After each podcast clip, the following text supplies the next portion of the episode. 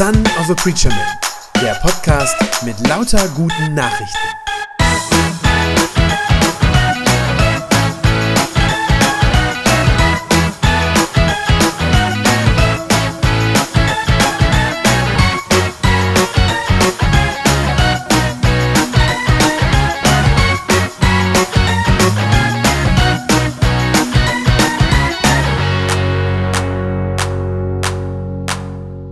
Was war das für ein Jahr? 2020 werde ich so schnell nicht vergessen. Nicht nur, weil ich umgezogen bin und eine neue Stelle angenommen habe, nein, ich werde mich wohl vor allem an den langen Schatten erinnern, den Corona über dieses Jahr geworfen hat. Dabei ist es mir noch verhältnismäßig gut ergangen. Die Einschränkungen, die das Virus mir gebracht hat, waren bedauerlich oder höchstens ein bisschen unangenehm. Ein stornierter Englandurlaub, abgesagte Familienfeste und Besuche, viele geplatzte Pläne im Gemeindeleben.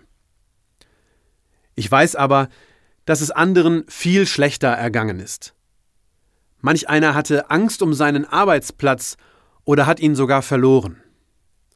Geschäftsleute, vor allem Gastronomen, wissen immer noch nicht, wie es weitergehen soll, und manche von ihnen mussten sogar schon aufgeben.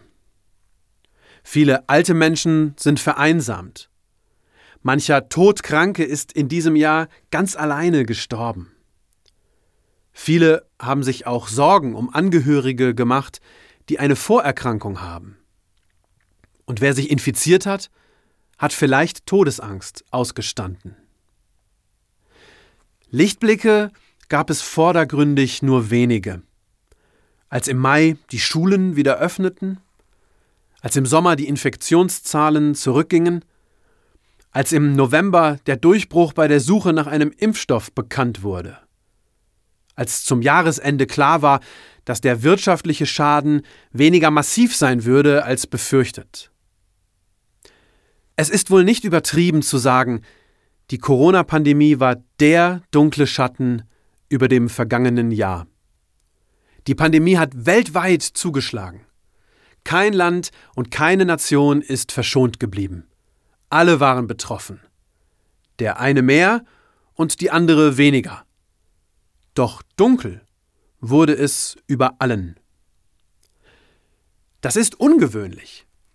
In unserem Land ist es lange her, dass wir alle in derselben Finsternis saßen. Leid ist bei uns ja meist persönliches Leid etwa wenn ein Familienmitglied stirbt, wenn ich meine Arbeitsstelle verliere oder die unerwartete Diagnose Krebs lautet. Seit Ende des Krieges haben wir nur selten als Land zusammen so gelitten, so gebankt und so sehnlich auf gute Nachrichten, ja auf Erlösung gewartet. Und wo war Gott in all dem? Warum hat er nichts gegen das Virus unternommen? Hat er die Millionen Gebete nicht gehört, die ein Ende der Seuche erfleht haben? War es ihm egal? Oder hat er Corona sogar als Strafe für die Sünden der Menschheit geschickt? Das globale Ausmaß der Pandemie erinnert ja tatsächlich an biblische Katastrophen, zum Beispiel die Sintflut. Und so haben im Frühjahr auch völlig säkulare Medien und Journalisten plötzlich bei Bischöfen und Kirchenleitern nachgefragt, ob es doch so etwas wie ein Gericht Gottes gäbe. Es war interessant. Immer wieder kam in Zeitungsartikeln und Interviews die Frage auf, warum lässt Gott diese Pandemie zu? Eine besonders trostlose Gegend nennt man sprichwörtlich einen gottverlassenen Ort. Vielleicht hat sich angesichts der trostlosen Lage auch der eine oder andere von Ihnen gefragt, hat Gott uns verlassen? Ist unsere Welt eine gottverlassene Welt? Das jüdische Volk hat sich diese Frage schon oft gestellt. Eine besonders dunkle Ära war die Zeit, in der der Prophet Jesaja lebte. Auch damals war das Leben bedroht. Nicht durch ein Virus, sondern von einem kriegerischen Volk, den Assyrern. Die Assyrer waren die mächtigste Nation der damaligen Zeit. Und sie waren eifrig dabei, sich nach und nach alle Nachbarländer Israels einzuverleiben. Auch der größte Teil des jüdischen Volkes war bereits von den Assyrern erobert worden. Nur das kleine Land Juda, wo Jesaja lebte, war noch eigenständig. Aber auch sie mussten jederzeit damit rechnen, überfallen und unterworfen zu werden. Sie waren zwar noch frei, lebten aber täglich mit der Angst vor dem, was noch kommen könnte. Sie wussten nie, was die nächste Woche oder der nächste Monat bringt. Sie hatten keine Ahnung, wie lange sie noch leben würden und ob es sich noch lohnt, den Acker zu bestellen oder das Hausdach zu reparieren. Über ihrem ganzen Leben lag der dunkle, bedrohliche Schatten einer fremden Macht, gegen die sie nichts ausrichten konnten.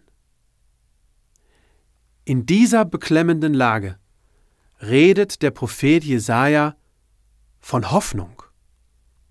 Er sagt: Das Volk, das in der Finsternis lebt, sieht ein großes Licht. Hell strahlt es auf über denen, die ohne Hoffnung sind. Denn uns ist ein Kind geboren, ein Sohn ist uns geschenkt. Er wird die Herrschaft übernehmen. Man nennt ihn wunderbarer Ratgeber, starker Gott, ewiger Vater, Friedensfürst. Für jeden, der Jesaja damals zugehört hat, müssen das rätselhafte Sätze gewesen sein. Vielleicht haben seine Zeitgenossen ihn sogar für verrückt gehalten. Von was für einem Licht redet der da? Es sieht doch alles so finster aus. Woher soll in dieser Lage Hoffnung kommen? Wie kann ein Kind uns retten? Und was sind das für merkwürdige Titel, die so gar nicht zu einem kleinen Kind passen? Wunderbarer Ratgeber, starker Gott, ewiger Vater, Friedensfürst? Kaum zu glauben, aber wahr. Jesaja spricht diese Hoffnungsworte mehr als 700 Jahre, bevor Jesus in Bethlehem geboren wird. So lange musste sich das jüdische Volk immer wieder fragen, wo ist unser Gott? Meint er es überhaupt noch gut mit uns? Oder hat er uns doch verlassen? Zugegeben, 700 Jahre sind eine lange Wartezeit. Aber dann endlich, am Weihnachtstag in Bethlehem, lässt Gott jeden Satz dieser merkwürdigen Prophetie wahr werden. Ein Kind ist uns geboren, ein Sohn ist uns geschenkt, er wird die Herrschaft übernehmen. Man nennt ihn wunderbarer Ratgeber, starker Gott, ewiger Vater, Friedensfürst. Jesus ist das Kind, auf das die Welt gewartet hat. Jesus ist Gottes Geschenk an alle Menschen. Jesus kommt und mit ihm kommt Gott zur Welt. Auch wenn das kaum zu begreifen sein mag, das Baby in der Krippe ist der ewige Vater. Der schwache Säugling ist der starke Gott. Gott macht sich klein und kommt zur Welt. Zu seinen Menschen, zu mir und zu ihnen. Und all die bangen Fragen und Zweifel sind mit einem Mal beantwortet. Hat Gott mich verlassen? Nein, er ist hier. Gibt es Hoffnung für mich? Ja, weil Gott vom Himmel herabkommt und sich um seine Menschen kümmert. Meint er es denn auch gut mit mir? Mehr als das. Er liebt mich und er will mein Bestes. Das alles zeigt mir das Kind in der Krippe. An diesem Kind erkenne ich, wie Gott ist. Wenn mein Bild von Gott bisher eher undeutlich und verschwommen war, dann wird es an Weihnachten klar. Wie wenn das Objektiv einer Kamera scharf gestellt wird. Endlich sehe ich etwas, endlich erkenne ich Gott besser. Bevor ich von Jesus wusste, habe ich Gott höchstens schemenhaft gesehen. Und es war schwer zu unterscheiden, ob er rachsüchtig und böse ist oder gütig und liebevoll. Das Leid in der Welt, die Scherben in meinem Leben, die Corona-Pandemie, all das lässt mich ja eher an Gott zweifeln. Wenn eine Krankheitsphase die nächste jagt und ich das Gefühl habe, Gott macht mit mir, was er will, dann ist es fast unmöglich, ihm zu vertrauen. Doch das Baby von Bethlehem ändert das. In Jesus kommt mir Gott näher, als ich es mir je vorstellen konnte. Der unfassbare Gott zeigt sich so, dass ich ihn begreifen kann. Und mein Herz fängt an zu verstehen, Gott denkt an mich. Er hat mich nicht vergessen, mich nicht verlassen. Er liebt mich.